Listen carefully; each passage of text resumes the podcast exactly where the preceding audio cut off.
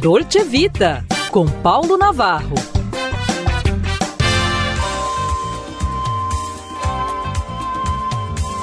Olá, amigos, em pauta piada. Vamos lá, piada reciclada. Bem, outro dia eu vibrei, né? Eu que curto aí falar que eu sou da segunda idade e meia, aos 67 anos, mas vamos lá, captei aí. Abre aspas, gente, fomos reclassificados. Oba! Olha que legal, não somos mais da terceira idade nem idosos. Isso por causa da evolução na qualidade dos alimentos, das atividades físicas praticadas pela maioria das pessoas e do avanço do número de pessoas que escolheram melhor alimentação, que deu mais qualidade e aumentou a expectativa de vida. Fecha Bem, aí vem a piada boba. A OMS fez uma nova avaliação do conceito de ser jovem, ter meia idade é ser velho.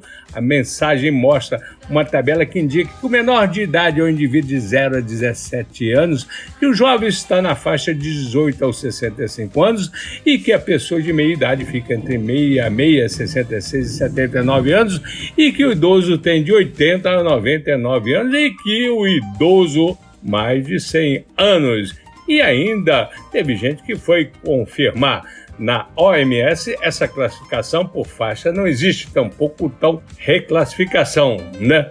Então o que prevalece é a história para o monitoramento da tendência de saúde em nível populacional definimos idosos com 60 anos ou mais. Aí eu chorei, só rindo da falta de noção, do ridículo, da falta do que fazer e da falta de humor de muitas é, agências de notícia por aí.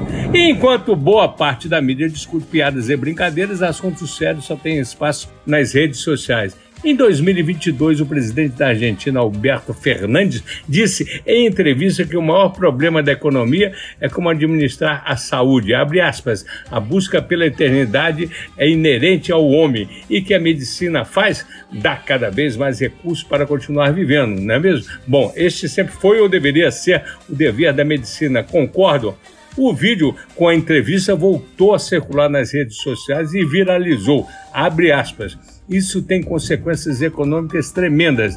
Há 30 anos tínhamos de sustentar uma pessoa até quase 70 anos, mas agora tem que manter até os 85, com menos trabalhadores na ativa. Manter uma pessoa viva custa muito dinheiro, com todo o equipamento e a medicação. O ser humano busca a eternidade. Essa busca é muito cara, fecha aspas, disse o, abre aspas, humanista, sem maiores críticas.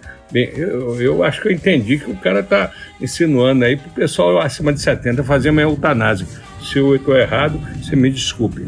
Um abraço, minha gente. Paulo Navarro, PNC, juntinho com você.